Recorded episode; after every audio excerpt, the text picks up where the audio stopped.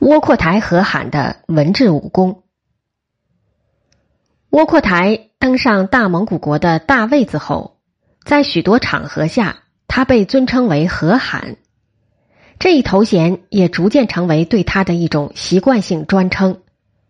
和罕含义比较清晰，它有重寒之寒的意思。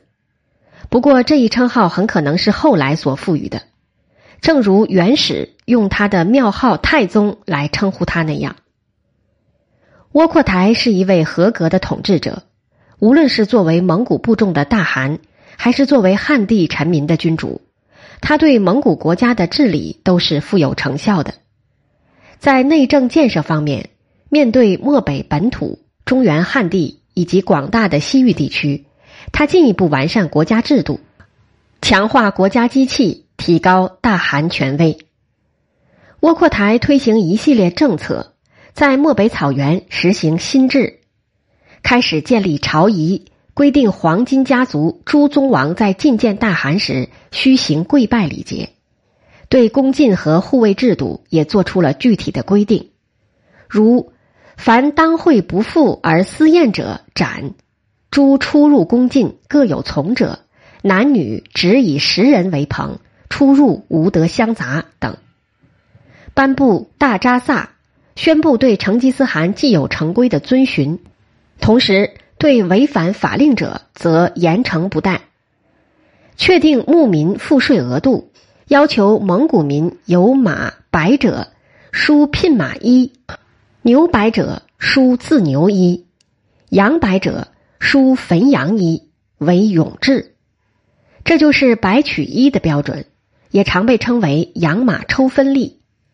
像这样的税制，在成吉思汗的时代是不曾出现过的。随着蒙古在中原汉地征伐的继续以及统治的巩固，窝阔台采纳汉地谋臣的许多建议，进行了一系列政治经济方面的改革。他在即位次年（一二三零年）。就于中原汉地设置具有地方财务行政区划性质的实禄课税所。一二三一年，窝阔台采纳耶律楚材的谏言，设立中书省，以耶律楚材为中书令，詹和崇山为左丞，镇海为右丞。一二三四年，他任命师吉忽突忽为中州段事官，主治汉民，以燕京为治所。时称为燕京行尚书省。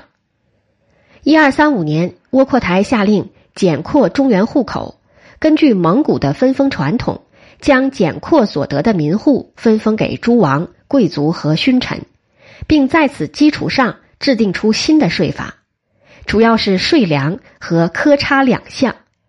税粮一般规定民户纳丁税，每丁两担，区口五斗。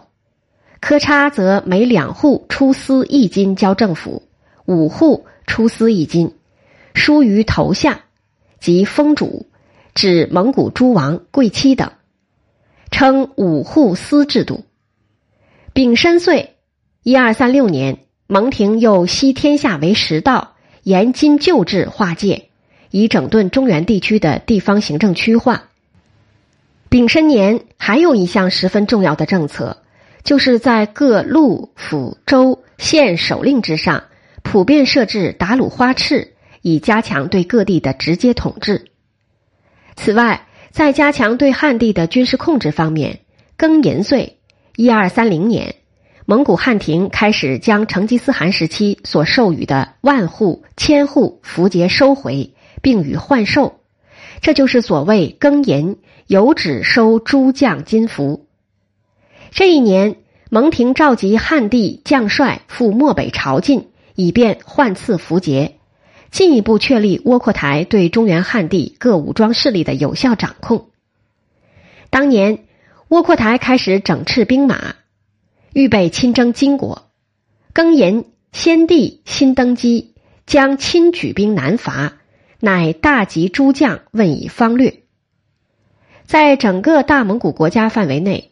窝阔台还广置仓廪，遍设驿站，并且任命契丹人耶律楚材管理汉人赋税，牙老瓦赤则掌领西域赋税。窝阔台统治时期的另一大功业是建立新的都城。成吉思汗的大乌尔朵设在切吕联河上游的曲雕阿兰之地，今蒙古国肯特省。一二三五年，窝阔台开始于鄂尔浑河上游旁建国都哈腊和林，并在和林周围建立行宫，哈腊和林成为大蒙古帝国的首都。哈腊和林的宫殿是模仿中原的宫殿来建造的，其中以万安宫最为典型。哈腊和林所在的周边地区，自突厥时代以来就一直是草原游牧政权的中心所在。成吉思汗时期，哈腊和林起初是作为蒙古西征统帅部的所在地，因此有汉文史籍记载认为是太祖，就是成吉思汗定都和林。实际上这并不准确，真正大规模营建和林城并将其定为首都的是窝阔台。当然，这也可以说是在成吉思汗的基础上所确立的。哈拉和林不仅是蒙古帝国的都城，在当时也是一座国际性的城市，往来东西方之间的传教士对这个城市留下了深刻的印象。后来大元立都于大都之后，和林地位下降，元灭亡之后，哈拉和林更是逐渐衰落。今天。曾经辉煌的都城，也只剩残存地表的一些石柱以及基址痕迹了。在对外扩张方面，作为大蒙古帝国的第二任大汗，窝阔台对于蒙古帝国的持续扩展也充满了种种野心。其中最为重要的对外征服战争，就是灭金和发动蒙古的第二次西征。成吉思汗西征前夕。曾命令木华黎及其家族全权经略华北。成吉思汗西征归来后，灭金的行动一直在持续推进。不过，终其一生，他并没有完成灭金的宏图伟业。成吉思汗寄望于后世子孙能最终消灭金国。他在临终遗言里指示道：“今精兵在潼关，南据连山，北陷大河，难以拒破。若假道于宋。”宋金世仇必能许我，则下兵唐邓直捣大梁。今急必征兵潼关，然以数万之众千里复援，人马疲弊，虽至弗能战，破之必矣。这是一个富有远见的连宋灭金的战略计划。窝阔台继承汗位之后，遵循成吉思汗的遗训，采取了取宋直捣汴梁的攻金策略。一二三一年，蒙古分三路攻金，由山东、河南、陕西三个方向展开。其中东路军由沃陈纳言统领，从山东一役展开攻击；窝阔台领中路军强渡黄河，由洛阳挺进，以求正面突破；托雷则率领主力西路军，经过陕西军事重镇潼关，强行借道宋境南下，再经由唐。河南唐河、邓，河南邓州市迂回北上。一二三二年正月，蒙古军与金军在三峰山展开决战，金军大败。四月，蒙古军进围汴京。一二三三年初，汴京城破，金末帝哀宗逃至蔡州（河南汝南）。此时，南宋与蒙古结盟出兵，合围蔡州。一二三四年春。蔡州城破，金王朝宣告灭亡。窝阔台灭金之后，蒙古人在华北确立起切实的统治秩序。灭金次年（一二三五年），为进一步获取武功以巩固地位，窝阔台召集诸王大臣商议大蒙古国的对外征战计划。蒙古的矛头指向了中亚、中亚以西以及南宋和朝鲜半岛等地区。其中主要的目标在蒙古帝国的西面，蒙古历史上的第二次西征由此揭开序幕。早在一二二九年的时候，窝阔台就曾派遣绰尔马罕率领三万蒙古军征讨以扎兰丁算端为首而重建起来的花剌子模国。至一二三一年，扎兰丁败亡，花剌子模国由此宣告彻底退出历史舞台。一二三五年，窝阔台召开忽里台，与诸王决议征讨沁察部，沃罗斯诸公国以及贝利尔等未臣服的国家。贝利尔指波兰王国。此次西征主要由各支宗室居长者统兵出征，万户以下的各级纳言也派出长子随军出征，因此这次西征又被称为长子西征。拔都虽为术赤嫡次子，但因受其兄沃尔达的推戴而继承术赤汗位，成为此次西征诸王之长。察合台系的居长者为拜达尔，长孙不里也随同出征。窝阔台系长子贵由、托雷系长子蒙哥等也都领兵出征。此番西征以拔都汗为首，实际作战统帅则由成吉思汗的四狗之一老将速不台担任。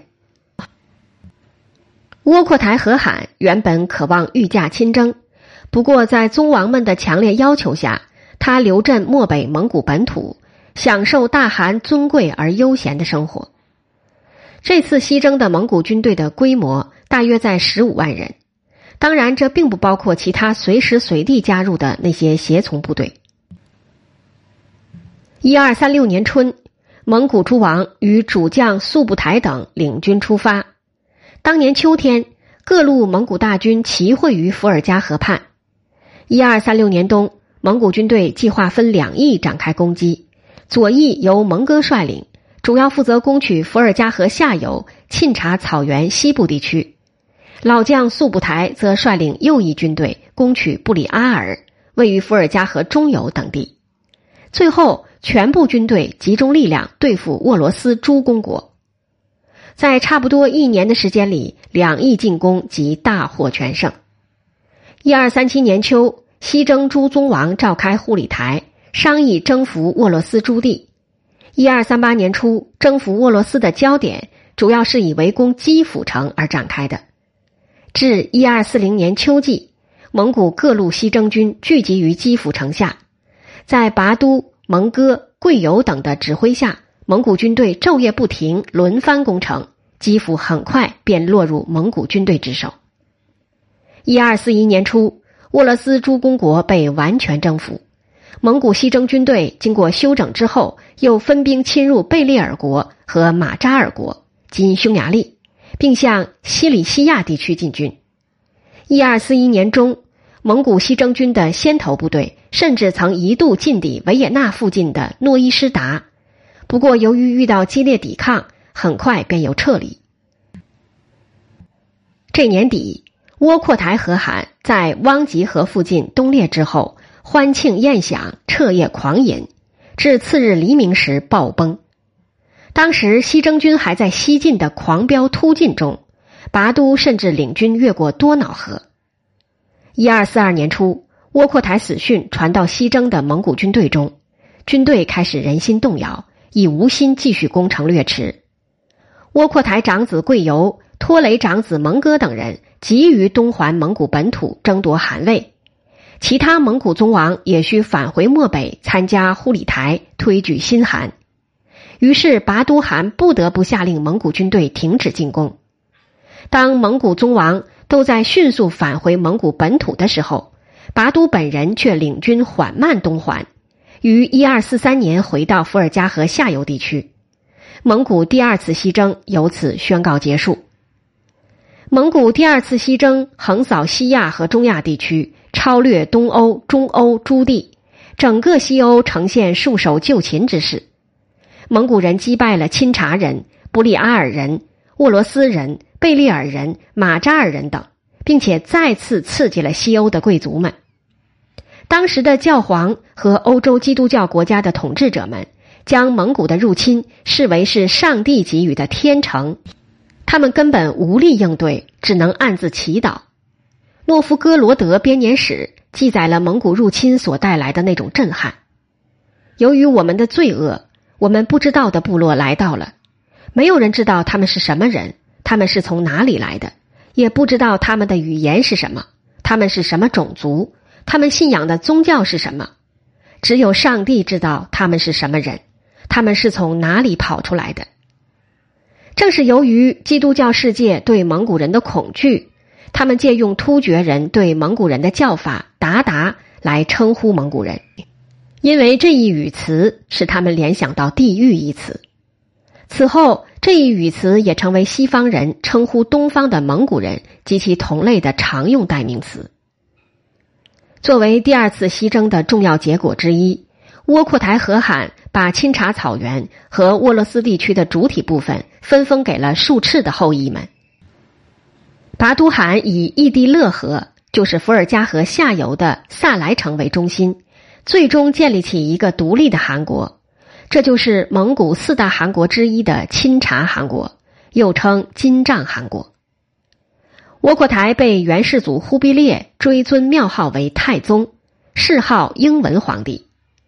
关于窝阔台的历史评价，《元始太宗本纪》称：“帝有宽宏之量。”忠恕之心，量时夺利，举无过世。华夏富庶，养马成群，吕布积粮，称食治平。显然，这全是溢美之词，也是中国历代正史对帝王的一种典型性评价。蒙古人自己书写的历史又会做如何评述呢？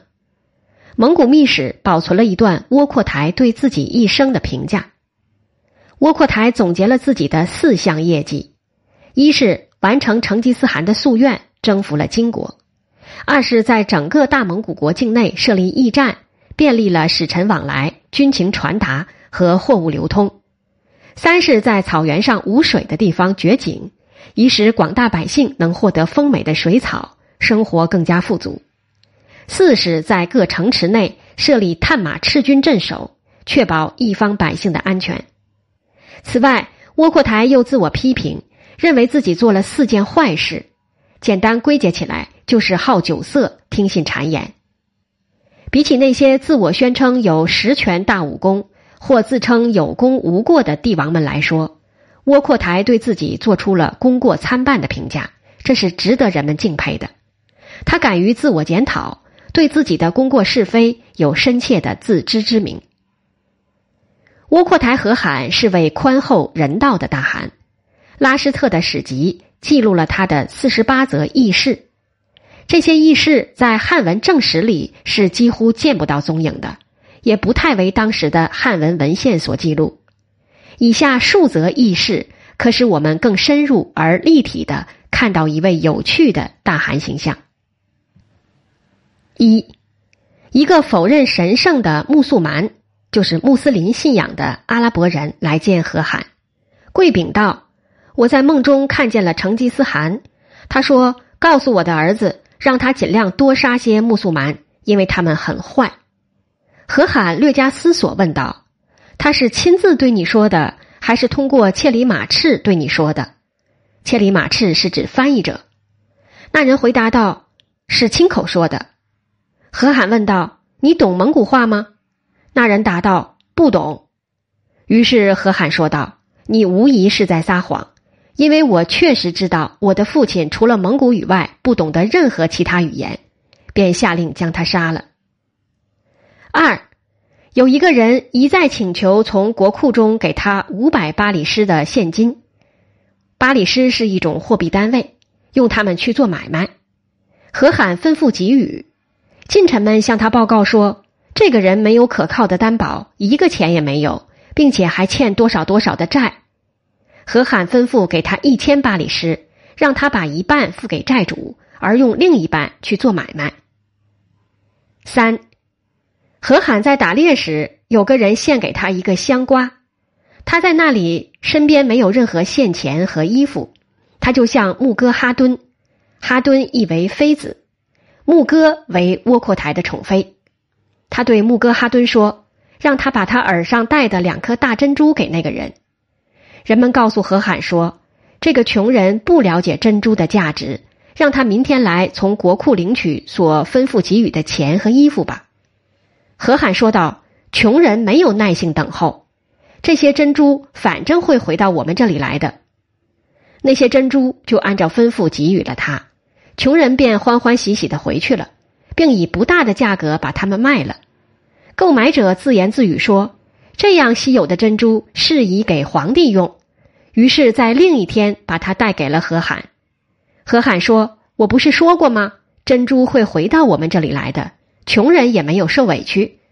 他又把他们给了穆格哈敦，同时奖赏了献珠者。